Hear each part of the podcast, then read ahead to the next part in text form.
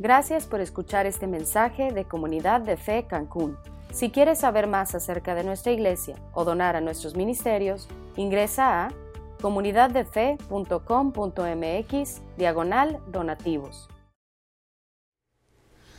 Muy bien, pues miren, estamos eh, atravesando por esta serie que titulamos La vida espiritual. Miren, les comentaba al, principio de nuestra serie que la, superficialidad es, realmente la maldición de nuestra era. O sea, estamos rodeados de una sociedad que está totalmente enfocada en las cosas superficiales, en la imagen, en lo que queremos que los demás vean de nosotros. Y eso eh, es lo que causa que tengamos tantos problemas en la sociedad, pero al mismo tiempo es lo que ha empujado a tanta gente a tratar de buscar eh, una vida espiritual. El problema es que lo hemos buscado en los lugares equivocados. Eh, durante esta serie hemos estado estudiando en la primera parte eh, eh, el cómo se nota en una persona cuando realmente vive de forma espiritual.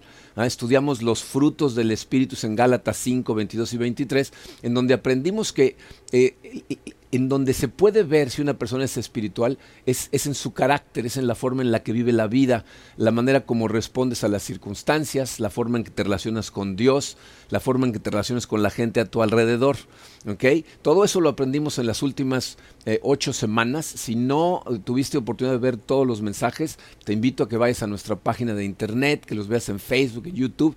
Pero es muy importante que entiendas este, cómo esos frutos eh, espirituales son algo maravilloso para la vida del ser humano. Pero ahora, en la segunda parte de esta serie, vamos a estudiar el cómo. ¿No? Esta es la parte que a mucha gente le interesa porque es lo que nos gusta saber, ¿no? O sea, mucha gente lo que me dice es, a mí dime lo que tengo que hacer, ¿no? ¿Cómo le hago? Bueno, pues esto es lo que vamos a aprender en esta segunda parte. Ahora, eh, el día de hoy nos vamos a enfocar en la introducción a las disciplinas espirituales. Es decir, necesitamos crear un fundamento sobre el cual poder construir para aprender estas disciplinas espirituales. ¿ok? Entonces vamos a ponernos en manos de Dios, vamos a darle gracias y vamos a estudiar eh, introducción a disciplinas espirituales. Padre Santo, eh, te damos gracias por tu amor, Señor, como lo hacemos siempre. Eh, te doy gracias por esa vida que compraste para cada uno de nosotros al enviar a tu Hijo Jesucristo a morir en la cruz. Padre, hemos estado estudiando eh, e, este fruto del Espíritu maravilloso que tú dejaste plasmado en tu palabra para que nosotros aprendiéramos de él. Y evidentemente, mientras más lo estudiamos, pues más ganas tenemos de que ese fruto se dé en nuestra vida. Quiero pedirte, Señor, para todos los que estamos aquí, eh, que nos des entendimiento, que abras nuestros ojos espirituales, que nos ayudes a aprender directamente de ti eh, las cosas prácticas de cómo llevar a cabo nuestra vida para que realmente todos empezamos a dar mucho fruto, tanto en nuestra vida como en la extensión de tu reino aquí en Cancún. Eh, te damos gracias, Señor, en el poderoso nombre de tu Hijo Jesucristo. Amén. Muy bien, miren, les puse, hay varios puntos que vamos a ver el día de hoy. Vamos a empezar con el número uno romano en su programa que dice, la confusión del camino espiritual. Yo creo que esto es algo eh, que le sucede a toda la gente cuando empieza su caminar espiritual. Ah, y, se los voy a tratar de explicar a través de una historia que leí eh, recientemente acerca de un grupo de hombres de negocios eh, que vivían en la ciudad de Chicago, ¿no? todos trabajaban en áreas corporativas y cansados del estrés, eh, deciden que se van a convertir en agricultores, ¿no? ahora van a ser granjeros. Entonces renuncian a sus trabajos y con sus ahorros van y se compran unas tierras de cultivo con bosques alrededor y entonces se van al campo y declaran felizmente, somos agricultores, ahora ya, ya, ya no somos hombres de negocios. Pero se pasan los siguientes meses recorriendo sus tierras a caballo, ¿no? viendo atardeceres hermosos, pasando las noches a la luz de la fogata, ¿no? Eh, pero el, problema es que cuando llega el otoño, cuando llega la, época de la cosecha, por más que están observando sus tierras de cultivo, no ven que den ningún fruto, nada crece de su tierra eh, de cultivo, ¿no? Y entonces se preguntan, pues, ¿qué estamos haciendo mal? Y, yo sé que a lo mejor suena muy tonta la pregunta, ¿no? Pues es evidente lo que están haciendo mal, pues si no han trabajado la tierra, ¿cómo pueden esperar que haya una cosecha? Pero sin embargo, ¿saben cuál es el problema? Que eso es lo que muchos de nosotros hacemos. Dice Jesucristo en Juan 10, eh, en el versículo 10 de ese capítulo, fíjense las palabras que dijo. Yo he venido para que tengan vida y la tengan en abundancia. O sea, Jesucristo nos dijo que Él había venido para que sus seguidores tuvieran una vida en donde hubiera fruto en abundancia. ¿eh? Entonces la pregunta para nosotros siempre es esta. ¿Estás realmente viviendo la vida que Jesús te vino a ofrecer? O sea, tu vida realmente está llena de los frutos del Espíritu. Cuando, estudiamos los frutos del Espíritu nos dimos cuenta que son una cosa maravillosa, ¿no? Que es algo que todos desearíamos tener en nuestra vida, ¿no? Una vida llena de amor, de paz, de paciencia, etcétera, ¿no?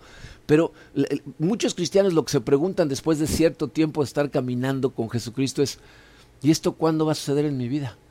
O sea, como esos hombres de negocios están sentados viendo el campo de cultivo que es su propio corazón y se están preguntando, bueno, ¿y cuándo va a empezar a salir el fruto? ¿No? Esa es una de las quejas más comunes que tiene la gente, ¿no? No veo cambios en mi vida. O dicho de otra manera, fíjate, piensa lo profundo que es esto, seguimos esclavizados al pecado. O sea, tenemos hábitos de comportamiento tan profundamente arraigados que, nos empujan hacia los caminos pecaminosos, que seguimos haciendo las cosas que no queremos hacer. Porque de alguna manera cuando el fruto del Espíritu se da en tu vida es cuando de pronto empieza a tener un control sobre tu ira, sobre, adicciones, ¿no? sobre un montón de comportamientos que son pecaminosos. Entonces, lo que en pocas palabras estamos diciendo es, yo no siento como que mi carácter se parece cada vez más al de Jesucristo. Y por lo tanto, pues obviamente no estoy buscando una vida espiritual. ¿Por qué será que está pasando eso? O sea, ¿será que somos eh, espiritualmente deficientes o, o, a lo mejor simplemente no tenemos madera de gigantes espirituales? personalmente, eh, yo creo, de hecho estoy convencido, que el problema es que no entendemos cuál es el camino a seguir. Y esta es una de las confusiones más comunes en el cristianismo eh, y, una de las eh, causas principales de gran división entre la gente que cree en Cristo. Fíjense, la eterna disyuntiva en los creyentes es esta que les puse en su programa, la disyuntiva entre gracias contra obras. Es decir, nos preguntamos, ¿las cosas en la vida de un creyente suceden por gracia de Dios? O sea, por regalo de Dios, por cosas que hace Dios, o suceden por obras de su gente. Cuando hablamos de obras, eh, generalmente la Biblia se refiere a cumplir las leyes que fueron dadas en el Antiguo Testamento, ¿no? hacer para ganar el cielo. Y, quiero que vean de dónde proviene esta confusión, porque esta confusión, miren, eh, ataca varias áreas de la vida de un creyente. Eh, y, y, la primera que atacó fue, fue, de hecho, desde la salvación del creyente, pero se ha extendido a cosas como el fruto del Espíritu. Eh, esta eh, confusión proviene de este pasaje en, en, la carta del apóstol Santiago. En el capítulo 2, versículos 17 y 18, Santiago dice estas palabras. Dice, la fe por sí sola, si no tiene obras, está muerta. Sin embargo, alguien dirá, tú tienes fe y yo tengo obras. Pues bien, muéstrame tu fe sin las obras y yo te mostraré la fe por mis obras. Entonces, parece que lo que está diciendo ahí Santiago es que de la única manera en que nosotros podemos tener fe o ser salvos es a través de demostrarlo con obras. ¿ok? dice él, tú tienes fe, yo tengo obras, tú demuéstrame tu fe sin las obras, yo te muestro la mía a través de mis obras. En otras palabras, si no hay obras, entonces no hay fe. El problema con ese pasaje, fíjense, eso no es exactamente lo que está diciendo Santiago. Santiago lo que nos está tratando de decir es que cuando tú tienes fe, se nota en la forma en la que vives la vida. El problema es que durante muchos años la Iglesia Católica predicaba que la salvación era específicamente por obras. Pero todos sabemos que simplemente tratar de ser buenos no funciona. Eh, precisamente por, por esa disyuntiva surgió la reforma de la Iglesia el movimiento protestante surgió precisamente de esa controversia ah, y ellos lo que ponían son versículos como este, Efesios 2, eh, eh, versículos 8 y 9, algo que hemos estudiado muchas veces, dice, porque por gracia ustedes han sido salvados mediante la fe. Esto no procede de ustedes, sino que es el regalo de Dios, no por obras, para que nadie se jacte. Recientemente, hace apenas unas semanas, estudiamos la importancia de entender que tú no tienes nada que ver con tu salvación, que esto es por fe por gracia de Dios y que la fe misma nos es dada por Dios. Entonces aquí la pregunta es, ¿y dónde quedan entonces las obras? Para entender en dónde entran las obras a jugar en nuestra vida espiritual, tenemos que leer el siguiente versículo de Efesios 2. Dice el versículo 10, porque somos hechura de Dios, creados en Cristo Jesús para buenas obras, las cuales Dios dispuso de antemano a fin de que las pongamos en práctica. Entonces, lo que nos está diciendo ahí eh, el apóstol Pablo es esto, que se los puse en su programa, aunque son cosas que ya deberíamos de saber. nosotros somos salvados mediante la fe, por gracia, para buenas obras.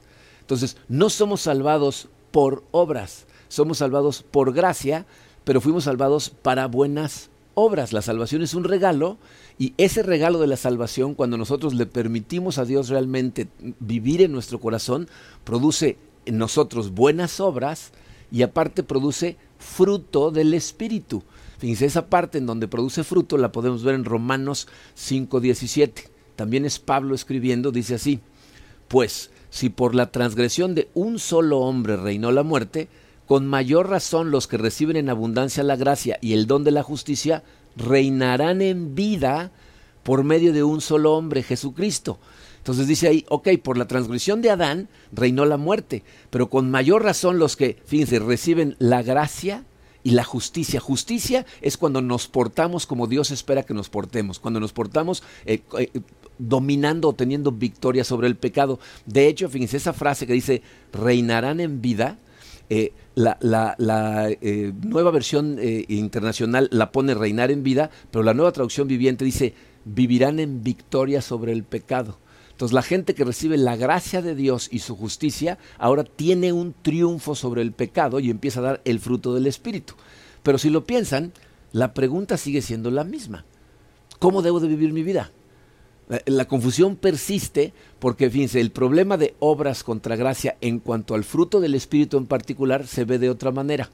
Fíjense, por un lado, eh, si nosotros tratamos de producir el fruto del Espíritu por obras, significa que vamos a seguir reglas de no hagas esto, no comas esto, no digas tales cosas, eh, eh, no te vistas de tal forma, ¿no? O sea, reglamentos acerca de cómo comportarte.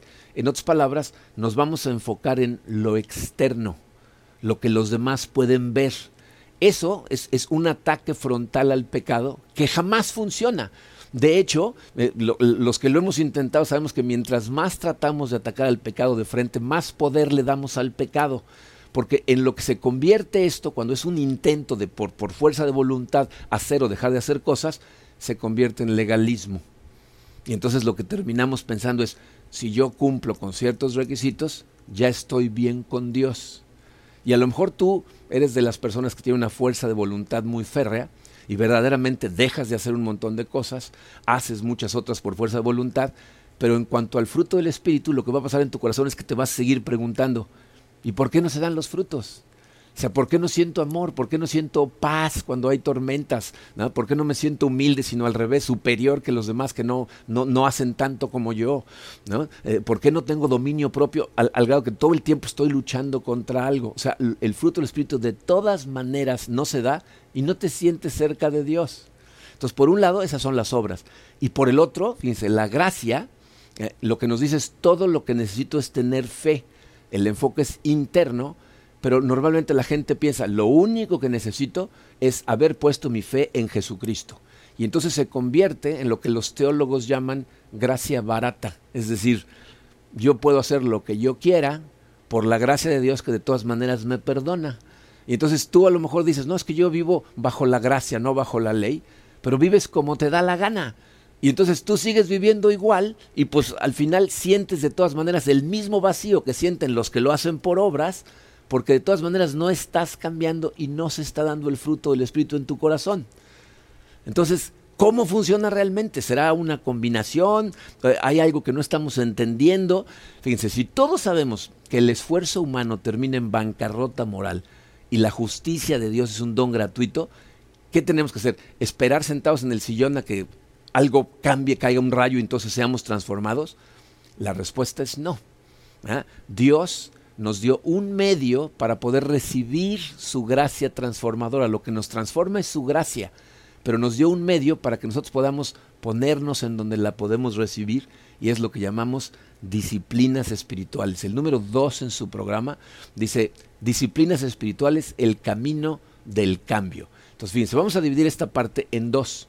Vamos a ver primero lo que son las disciplinas y luego lo que no son, para no confundirnos, ¿ok? Entonces vamos a empezar con lo que son. Letra A en su programa dice lo que son. Dice, para entender estas cosas de una mejor forma, siempre es bueno tratar de crear imágenes, ¿no? De alguna manera gráficas, visuales, para que podamos entender cómo funcionan. Esto eh, que les voy a platicar eh, lo, saqué de un excelente libro que en español lo tradujeron como Alabanza a la Disciplina. En inglés se llama eh, Celebration of Discipline. Fue escrito por Richard Foster. Es uno de los mejores libros acerca de las disciplinas espirituales. No es fácil conseguirlo, pero si lo encuentran, les recomiendo que lo lean. Y esta es la, imagen que Richard Foster trata de pintar en nuestra mente para que podamos entender las disciplinas espirituales. Él dice que el, camino del espíritu, el camino del cambio a través de disciplinas espirituales, es como una senda muy angostita que tiene dos precipicios enormes, uno a cada lado de la senda. ¿okay? Uh, a un lado de, la senda se encuentra la bancarrota moral por tratar de obtener la justicia por esfuerzo propio. O sea, ese vacío en tu corazón, esa desesperación a sentir que no estás creciendo, la, la, sientes porque simplemente estás tratando de portarte bien por fuerza de voluntad. Pero el barranco del otro lado es la bancarrota moral por ausencia de esfuerzo humano. Es decir, cuando le das vuelo al hilacho porque dices, no, pues de todas maneras no pasa nada, Dios me perdona, entonces te caes al otro precipicio y terminas en el mismo vacío. Dice, la senda de las disciplinas espirituales, para mantenerte en este camino, necesitas eh, desarrollar ciertos hábitos que llamamos disciplinas espirituales. Entonces, si tú te mantienes en la senda, eh, eh, empieza a darse la transformación interna porque estás en donde Dios puede hacerla. Evidentemente, fíjense, la, senda está llena de obstáculos que, te empujan a tratar de dejar los hábitos. O sea, todo el tiempo te están tratando de, de tirar hacia uno de los dos lados, pero también está llena de un gozo, de una satisfacción increíble cuando empiezas a darte cuenta cómo Dios verdaderamente te está transformando para que te parezcas cada vez más a la imagen de Jesucristo. Ah, pero entiende esto, el sendero, la senda, no es lo que produce el cambio. Eh, eh, estar en él, estar en, es, en, esa senda, eh, nos coloca en el lugar en el que el cambio puede ocurrir. Entonces, podemos definir las disciplinas espirituales de esta manera, así se los puse en su programa. Disciplinas espirituales son hábitos de comportamiento, son prácticas, ¿no? son cosas que nosotros hacemos, ¿eh? que nos permiten colocarnos ante Dios, o sea, ponernos en el lugar preciso en donde Dios dice, de tal modo que Él pueda transformarnos. ¿Ok? Entonces son hábitos que tú tienes que aprender a, desarrollar. ¿no? Igual que te has hecho de buenos hábitos en otras áreas o de malos hábitos en tu vida, igual te puedes ser de estos buenos hábitos. Y cuando desarrollas estos hábitos, eso te va a permitir ponerte a ti mismo, colocarte ante Dios, de tal forma que le permites a Él trabajar en tu corazón y transformarlo. Pero les voy a decir cuál es el requisito principal para que esto funcione. Es anhelo de Dios. O sea, ¿se acuerdan cuando hablábamos de cómo la recompensa para nosotros es Él, es Dios, es Cristo? Y, lo que tu corazón tiene que tener por encima de todo lo demás es un anhelo por sentir su presencia, un anhelo por, oír su voz, por estar cerca de Él, por conocerlo mejor. Fíjense cómo lo explica David en el Salmo 42. Eh, el rey David, que es, la Biblia lo describe como un hombre conforme a su corazón. Y a lo mejor algún día si estudias su vida te vas a preguntar, ¿cómo es posible que Dios considerara a David un hombre conforme a su corazón? Porque David es una persona que hizo cosas terribles.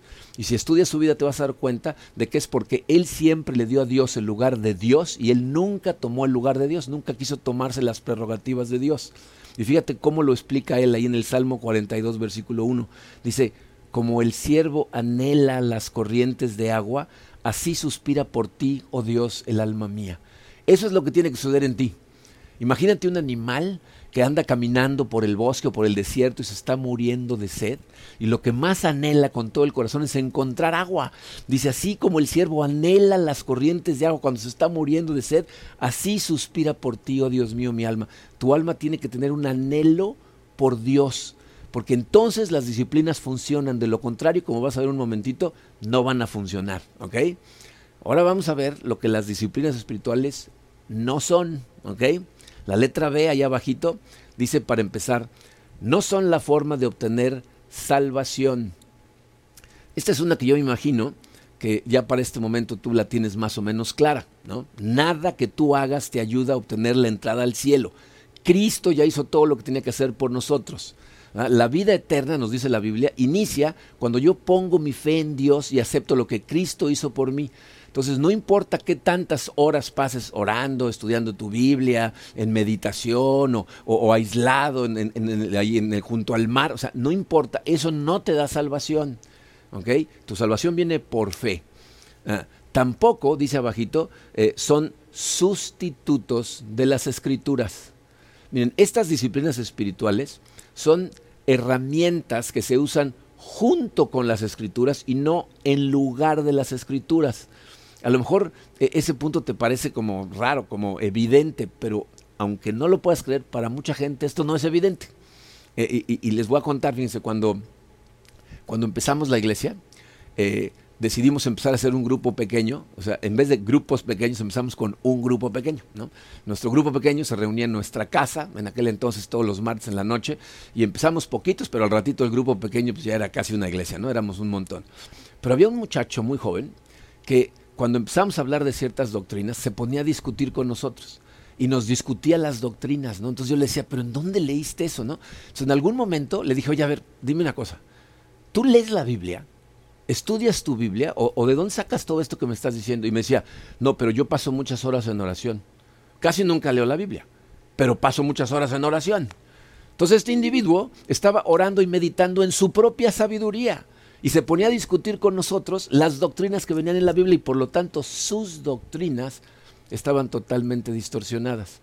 Esto es algo que le pasa a mucha gente, que hablan con Dios constantemente, que acuden a Él a pedirle cosas cuando necesitan, etcétera, pero no tienen una conexión con Él a través de su palabra, que es la manera en que Él decidió revelarse a nosotros. eso no va a funcionar. Estas disciplinas espirituales no sustituyen a las escrituras. el hábito de leer tu Biblia consistentemente es un hábito importantísimo que vamos a estudiar más adelante, pero que necesitas entender que es básico para que estas cosas funcionen. Que la salvación no viene a través de las escrituras, tu transformación no sucede a través de las escrituras, pero es una herramienta que necesitas para que exista. Tampoco, dice ahí, son ejercicios para expertos. Este es otro mito que muchas veces desanima a la gente. ¿no? Cuando, piensan en una persona muy espiritual, piensan en una persona que a lo mejor llega estudiando la Biblia 15 años, que lleva haciendo prácticas de meditación de toda su vida, ¿no? que tiene una vida de oración profundísima. Esto, fíjense, eh, eh, estaba yo leyendo a varios eh, autores que escribieron acerca de las disciplinas espirituales y todos ellos saben qué tienen en común dicen, mientras más estudio, más cuenta me doy que todos somos principiantes. Todos apenas estamos empezando en el camino. No importa cuánto avances, te vas a dar cuenta que siempre tienes que volver a empezar porque los básicos de esto es lo que hace que funcionen. Entonces, todos somos principiantes, no te preocupes por si sabes o no sabes, ¿ok? Eh, y por último, dice, no son la forma de exterminar el gozo de la faz de la tierra, ¿ok? Esto no se trata de torturar a nadie, ¿Ok? E, e, el propósito de esto, de las disciplinas espirituales, es liberar al hombre de su esclavitud del pecado. ¿Entiendes lo importante de esto? O sea, tú seguramente tienes áreas en tu vida en donde estás batallando por deshacerte de, hábitos pecaminosos. ¿no? Las disciplinas espirituales son precisamente el medio para liberar al ser humano de la esclavitud de esas cosas. Entonces, si tú conviertes estas cosas en, requisitos que cumplir, se van a convertir en lo más aburrido del mundo para ti. Pero si te das cuenta lo que son, entonces va a ser algo tan profundo, tan maravilloso. O sea, te, va a dar, te vas a sentir tan a gusto cuando las practiques que realmente se van a convertir en un hábito que le va, le va a permitir a Dios hacer transformación en tu corazón. ¿Ok? Ahora, eh, estas cosas no, no, no vienen eh, sin, sin obstáculos. El número 3 romano en tu programa dice los obstáculos. Vamos a encontrar obstáculos cuando empecemos a tratar de practicar estas cosas. Normalmente, fíjense, hay dos dificultades que el hombre moderno enfrenta con respecto a estas cosas. La primera de ellas es una dificultad filosófica y es el materialismo, o le podríamos llamar naturalismo también. Fíjense, la base materialista de nuestra sociedad eh, produce dudas con respecto a la existencia de un mundo no físico. Es decir, estamos tan acostumbrados a depender de nuestros cinco sentidos, ¿no? a depender de, lo que vemos, de lo que oímos, de lo que probamos, de lo que tocamos. para nosotros solamente esas cosas que vienen a través de nuestros cinco sentidos son reales. Y de hecho hay, hay una comunidad científica pequeña, ¿eh? porque los científicos verdaderos y más profundos son conscientes de la existencia del mundo espiritual. Pero hay un grupito de ellos que dicen, no, no, no, hombre, esos son unos engaños. Y entonces dicen cosas como esta. La meditación no es realmente un contacto con un mundo espiritual real, es una manipulación psicológica y lo que tienes que hacer es regresa al mundo real, este es el mundo en el que vivimos. si ese es tu problema, si, de repente te cuesta trabajo pensar en eso, la Biblia nos dice que todo empieza con la fe. En Hebreos 11.1 dice, la fe es la garantía de lo que se espera, la certeza de lo que no se ve. E, esto es impresionante porque todo en la Biblia nos habla de un reino que no se ve. Y lo más interesante es que cuando Dios en la Biblia habla de su reino, nos habla de ese reino como lo que es real. Y este mundo que podemos tocar, que podemos sentir, que podemos palpar, es el que es pasajero, temporal, va a desaparecer y nosotros vamos a pasar la eternidad en ese reino que en este momento tú no puedes ver. Entonces, estas disciplinas espirituales son las que te ponen en contacto precisamente con ese reino espiritual. Entonces no permitas que el materialismo de nuestra época ¿ah? trate de, hacerte dudar, de hacerte sentirte como que a lo mejor nada más te estás engañando tú solo. Esto es totalmente real. Eh, la otra dificultad es una dificultad más bien práctica. No sabemos cómo. ¿no? Vamos a ver ah, nada más los nombres de las disciplinas y vas a decir, híjole, no tengo idea de cómo se hacen esas cosas. ¿no? Eh, simplemente, fíjense, el ser humano moderno no tiene mucha experiencia explorando su vida interna, su vida interior. ¿Saben qué es lo más curioso? Esto no siempre ha sido así. En la época de Cristo, estas prácticas eran tan comunes que de hecho, eh, si te, si te pones a buscar en la Biblia, te vas a dar cuenta que hay muy pocas instrucciones acerca de cómo hacer muchas de estas disciplinas. Porque Jesucristo asumía que la gente sabía perfectamente cómo hacerlas. Si te fijas en la Biblia, él, nunca dice, si es que ayunan. No, dice, no, cuando ayunen. ¿no? O, no dice, si es que oran, ¿no? sino dice, cuando oren, háganlo de esta manera. Cuando ayunen, tiene que ser de esta forma. Pero él asume que toda la gente está haciendo estas cosas. ¿eh? Y miren, evidentemente, cuando empecemos a practicarlas, estas cosas se van a sentir al principio raras porque no tienes el hábito, porque no las practicas. Pero mientras más las practiques, se van a convertir en algo natural para ti y cada vez las vas a hacer de forma más fácil. ¿Ok? Ahora, si no sabes cómo hacer estas cosas, eh, eh, si esa era la excusa, aquí se acaba, porque precisamente en esta serie lo que vamos a estudiar es cómo. ¿Ok? Cuando entremos a la parte práctica, vamos a hablar en detalle de cómo, porque el hombre moderno eh, pues no tiene práctica haciendo estas cosas. Pero hay un peligro que enfrentamos cuando, cuando eh, nos acercamos a las disciplinas espirituales. el peligro que todos nosotros eh, enfrentamos como típicos seres humanos es que tenemos la tendencia a sistematizar todas las cosas. O sea, el ser humano cuando quiere aprender algo nuevo, quiere entender cómo sistematizarlo, qué cosas tiene que repetir simplemente una y otra vez para que salgan bien. Y entonces el peligro es, dice tu programa, convertir las disciplinas en leyes. Las disciplinas eh, que, supuestamente estamos adoptando para tener una vida más abundante pueden convertirse en el camino a la muerte. si, en lugar de medios para alcanzar un fin se convierten en el fin, te vas a convertir en un legalista con respecto a las disciplinas espirituales. Y por eso hay personas con las que hablas y te hacen preguntas como, bueno, ¿y cuántas horas al día pasas orando? ¿no? Eh, eh, ¿Cuántos capítulos de la Biblia lees? ¿no? Eh, decía un amigo, creen que hay un espiritualómetro, ¿no? O sea, se puede medir de acuerdo a la cantidad de pasajes que te sabes, de acuerdo a las horas del día que pasas haciendo estas disciplinas. Así no es como funciona. La Biblia nos dice que la fe es vida, pero la ley conduce a la muerte. ¿Ok? Entonces no puedes permitir que estas cosas que vamos a aprender a practicar para que nos den vida, ahora te esclavicen. ¿Ok? Entonces, ¿cómo evitamos el peligro? Tres cosas. Letra A, recuerda siempre el propósito de las disciplinas. Acuérdate, el propósito de las disciplinas, o sea, aparte de que te ayudan a acercarte más a Dios y conocer mejor a Dios son el medio para liberar al ser humano de su esclavitud al pecado. Entonces nos van a poner en, en, el lugar en donde Dios va a poder hacer la transformación que nos libera de nuestra esclavitud al pecado. Entonces cuando te acuerdes que el propósito es ser por fin libre, entonces ya no te van a esclavizar al revés, las vas a hacer con mucho gozo. ¿Ok? Entonces letra A, recuerda por qué estás haciendo estas cosas. Letra B, escucha a Jesús. Eh, si, tú acudes a Él, Él te ayuda en, todo lo que te acerques a Él para pedirle, pero en particular en este sentido, fíjese, Él te puede ayudar a darte cuenta cuando ya empezaste a perseguir a las disciplinas por sí mismas en lugar de a Él. Porque esa es la confusión. O sea, las disciplinas no son el fin, son el medio. Entonces tú dile, Señor, abre mis ojos y ayúdame a darme cuenta si en algún momento ya nada más las estoy haciendo por hacerlas, por perseguirlas a ellas y no porque quiero tenerte a ti, no porque quiero conocerte mejor a ti, no porque quiero permitirte a ti transformarme. Entonces, ponlo en sus manos y pon atención cuando hables con él para que te abra los ojos, ¿ok? Y por último, letra C, dice, recuerda que el cambio es trabajo de Dios. ¿Ok? las disciplinas son un medio para recibir la gracia de Dios, que es lo que hace la transformación. Y obviamente va a haber un nivel de decisión en los momentos en que somos tentados por ciertas cosas, pero entiende que no es por fuerza de voluntad.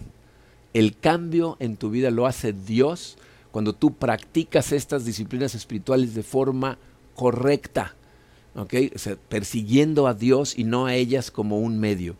Eh, para terminar, miren, quiero, quiero animarlos con, con, esto que vamos a terminar. Eh, en ese mismo Salmo 42, el rey David, en el versículo 7, dice estas palabras. Un abismo llama a otro abismo en el rugir de tus cascadas. Te voy a decir de qué está hablando. Cuando tú empiezas a, investigar tu vida interior, vas a encontrar que hay un abismo de profundidad maravillosa. La palabra de Dios, Dios mismo es un abismo gigantesco de profundidad maravillosa. Y cuando tú empiezas a investigar ese abismo, ese abismo llama a tu abismo, es decir, te va a empezar a nacer las ganas de profundizar cada vez más a través de estas disciplinas espirituales. Y lo que tienes que hacer es dejarte ir. Cuando sientas el llamado del abismo, necesitas permitirle a Dios jalarte hacia Él y que profundices en Él. Hay gente que estas cosas de repente le dan miedo. Dicen, uy, pero si me vuelvo un fanático. Tú lo que vas a hacer es vivir una vida espiritual libre de la esclavitud del pecado, en donde el fruto del Espíritu en tu vida diaria se va a dar. Fíjate, estas disciplinas espirituales ni siquiera son cosas que tienes que hacer a determinada hora del día alejado de todo el mundo. De hecho, te las tienes que llevar a la vida. Tienes que seguirlas practicando durante el día, en medio de, la gente, en medio de tu trabajo, cuando estés con tu familia, porque ahí es cuando realmente tienen un resultado maravilloso en las relaciones que tienes a tu alrededor. Entonces, mientras más profundices en este abismo, más fuerte te jala el abismo y más quieres crecer espiritualmente. Entonces, cuando empieces a sentir ese llamado del abismo, te invito a unirte con nosotros a una aventura espiritual de conocimiento profundo de lo que hay en ti y de lo que Dios tiene para ti. Este camino eh, realmente no es difícil, eh, pero, pero no es barato. O sea, requiere de una inversión de tiempo y requiere de determinación por parte tuya de realmente querer acercarte a Dios. No está libre de obstáculos, como ya lo platicamos, pero las recompensas para la gente que verdaderamente se deja ir al abismo de Dios son incomparables. Tengo de verdad una expectativa maravillosa en mi corazón de lo que esta serie va a hacer con todos nosotros. Eh, hablamos eh, cuando celebramos nuestro aniversario de la importancia del crecimiento espiritual para estar listos para la siguiente ola que Dios nos mande. Se viene otra ola, se vienen cosas maravillosas y necesitamos estar espiritualmente listos para poder surfear la ola. Nosotros no creamos las olas, nada más las surfeamos. Dios las manda. Pero ¿sabes cuándo las manda? Cuando estamos listos para surfear. Si nos adentramos todos en estas disciplinas juntos, las aprendemos juntos, las practicamos juntos, van a ver cómo va a haber un crecimiento espiritual maravilloso en nuestra iglesia y entonces vamos a ver venir la ola y en lugar de que nos dé miedo porque viene grandota, nos va a dar emoción porque la vamos a surfear todos juntos. ¿Ok? Bueno, vamos a cerrar con una oración. Padre, eh, te damos gracias, Señor, como lo hacemos siempre, por eh, esta palabra maravillosa que tú nos has dado. Señor, eh, todos queremos vivir una vida de espiritualidad profunda, pero profunda real, Señor, profunda en ti, profunda de tu mano. Eh, quisiera ponernos a todos, Señor, a todas las personas que están escuchando estas palabras, a todos los miembros de nuestra iglesia, totalmente en tus manos, a través de todas estas cosas que vamos a, a empezar a aprender a hacer. Danos, Señor, la fortaleza para acudir a, estas disciplinas constantemente, empezar a hacerlas un hábito en nosotros. Y te pido, Señor, que cuando estemos en ese lugar en donde tú puedes transformarnos, nos inundes con tu espíritu, Señor. Empiece el trabajo que tenga que ser hecho en nuestros corazones para que haya una transformación radical.